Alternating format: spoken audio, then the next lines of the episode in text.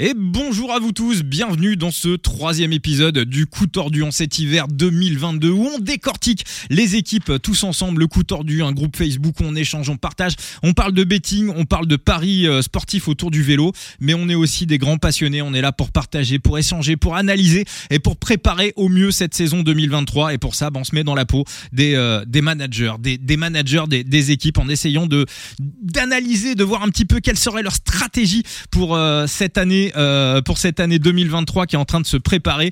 Euh, dans le dernier épisode, on avait notamment parlé de Remco Evenepoel et de la euh, Quick Step, de la Movistar, de Cofidis. Et pour ce troisième épisode du coup tordu, on va parler avec Thibaut et Enzo de la Wanty, de la Bora, et on ira faire un petit tour également chez Vincent Lavenue du côté d'AG2R. Comment ça va les gars? Thibaut Enzo, tout va bien? Va très bien, en de route encore vers l'aventure.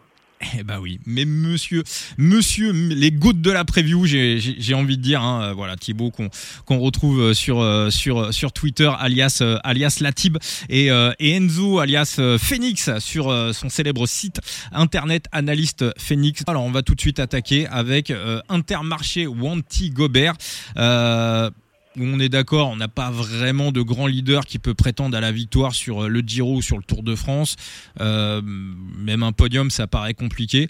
Euh, est-ce qu'on envoie le, le, leader, voilà, la, figure emblématique, euh, Bini Il a dit récemment qu'il souhaitait aller sur le Tour de France. Thibaut, est-ce que pour toi c'est une bonne idée d'envoyer Bini sur le Tour de France Oh bah oui, oui, oui il est dans sa dans sa construction, il va arriver euh, dans, dans ses plus belles années, hein, ce qu'on sait, euh, la durabilité d'un sprinter, même si on peut dire que c'est un sprinter assez polyvalent dans son profil, euh, c'est pas c'est pas toujours euh, toujours ça. Donc euh, oui, c'est c'est un parcours en plus qui peut qui peut le convenir dans dans pas mal d'étapes qui peuvent être aussi un peu piégeuses et où Bini bah, peut passer des difficultés. Donc oui, c'est une bonne année pour se montrer. Bah, au plus grand chou, au plus grand jour, hein, parce qu'on sait la, le Tour de France, c'est la vitrine mondiale du cyclisme. Alors si on anticipe un petit peu, Enzo, est-ce que Bini va être j'ai envie de dire la, l'une des stars de, de, ce Tour de France 2023. Est-ce que est-ce que euh, l'été sera euh, Binyam Girmay? Bah, En tout cas, on sait que s'il est sur le Tour de France, il y a quand même énormément de gens qui vont espérer au moins une petite victoire de Bini, comme c'était le cas euh, sur le Giro quand on a vu sa, sa, bataille et ce, ce, sprint de titan face à, à Van Der Poel sur ce sprint en côte et Van Der Poel. Il fait il fait se rasseoir Van Der Poel quand même. Hein. Il a fait se rasseoir Van Der Poel et ça ils sont peu à l'avoir fait. Donc oui, oui, non, bah, Vini, il faut, on veut tous le voir sur le, sur le Tour de France, bien sûr.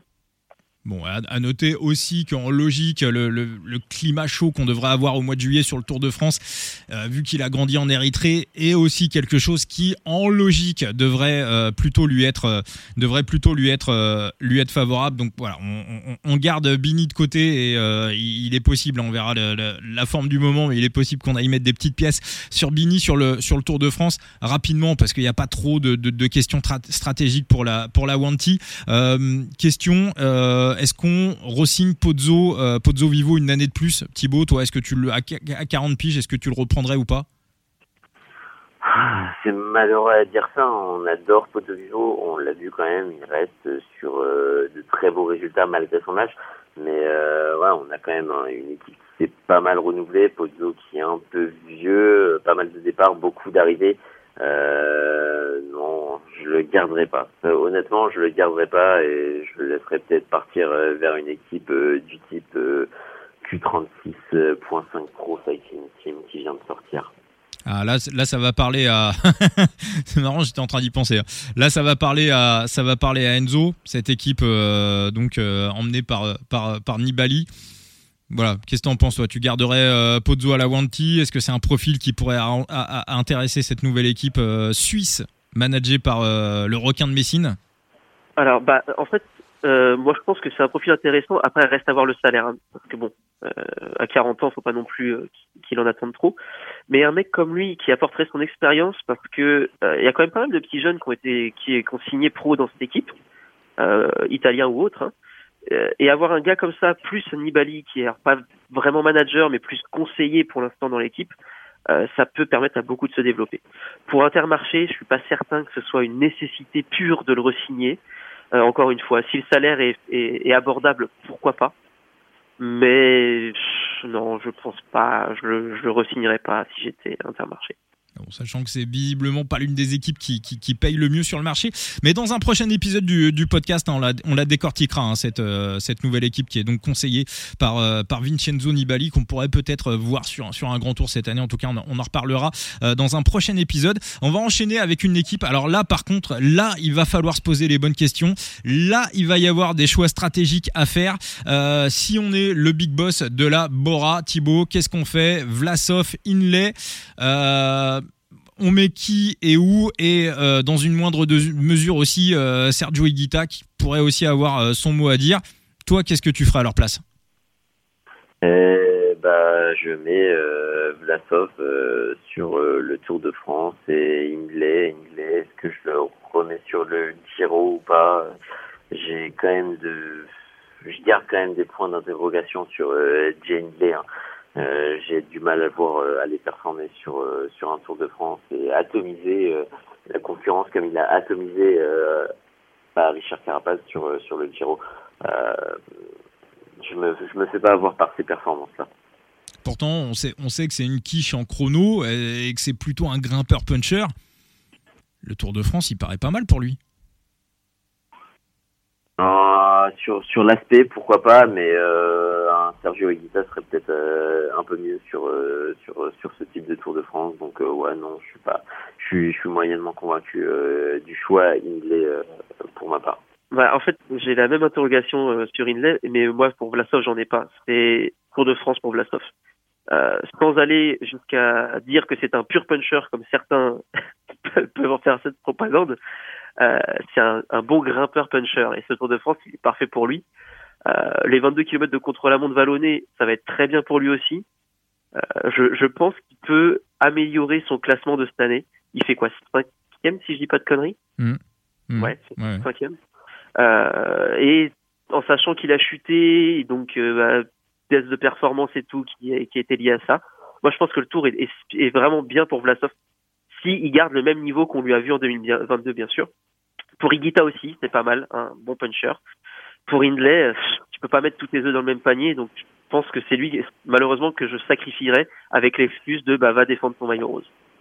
Alors c'est marrant là euh, pour la première fois depuis voilà, il a fallu attendre l'épisode 3 pour que je sois pas trop d'accord avec avec vous deux. Euh, moi je pense que Inlay euh, qui est plutôt sur un profil grimpeur puncher et on sait que le Tour d'Italie c'est plutôt rouleur grimpeur. pour moi il va se faire il va se faire saucer complet sur les même si le troisième chrono on le met un petit peu à part mais sur les deux chronos de plat il va il va se faire saucer mais mais complet et il me semble que il a un Tour de France qui est qui est complètement parfait, qui est taillé sur mesure pour lui. Et ce qui me paraît aussi intéressant pour Vlasov, alors moi je, suis d'accord hein, sur le fait qu'il est plutôt grimpeur puncher et que parfois sur les longues ascensions, il a pu montrer euh, par moments certaines limites, mais euh, il, a aussi un dernier chrono en, boss qui est totalement euh, pour lui. Faudra voir la concurrence, mais en tout cas, à mon avis, à la Bora, on doit aussi avoir un petit peu le cerveau qui, qui boue parce que voilà, pour moi, même si la logique, effectivement, c'est d'aller voir Inlay, au moins euh, de aller défendre son, son, titre sur le Giro, je pense quand même qu'il y, y, a un Tour de France qui est, qui, est, qui, est, qui est, quand même plutôt bien pour lui. Quoi. Et Brooks? Exact, exact. Qui a, moi, pour moi, ça me paraît clair. Euh, il, va hein? Il va où Il va où? Ah bah Sur le Giro, c'est évident. C'est d'une évidence totale. Non? Je suis assez d'accord. Thibaut? Ouais, ouais, je, suis, je suis assez d'accord, mais euh, aussi attention aux, transferts. On a des petits jeunes qui arrivent, notamment de, le petit Florian euh, Lipovic. Alors forcément, il est un peu en formation comme euh, Kian mais euh, le voir euh, bah, sur son premier grand tour sur sur une Vuelta et aller chasser des étapes, ça peut ça peut aussi être pas mal.